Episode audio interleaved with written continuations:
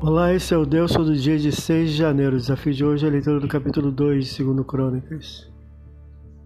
Apesar de todos os preparativos que fez seu pai, rei Davi, e da grandiosa sabedoria recebida de Deus, Salomão, demonstrando humildade, solicita auxílio ao rei Sidônio Hirã de Tiro, que mantinha aliança com Davi, seu pai, e esse lhe envia madeira do Líbano e funcionários. Versículos 1 a 10.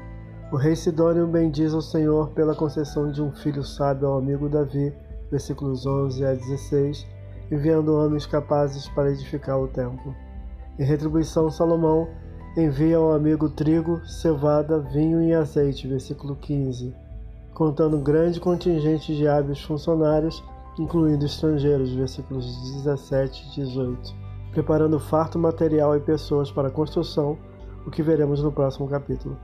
Esse é o Deus todo dia, boa leitura que você possa ouvir Deus falar através da sua palavra. Agora segue a mensagem e pensamento do dia do pastor Heber Jamil. Até a próxima.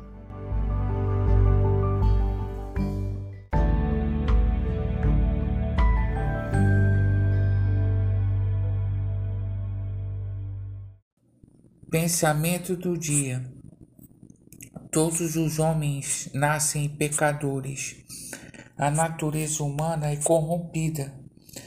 A solução para o pecado apenas se encontra em Deus, que enviou seu Filho Jesus para pagar o preço da redenção. A cultura, a educação, a arte, nada disso pode resolver, mas Jesus pode redimir. Só Ele pode fazê-lo. Portanto, creia nele. Pastor Heber Jamil, que Deus te abençoe.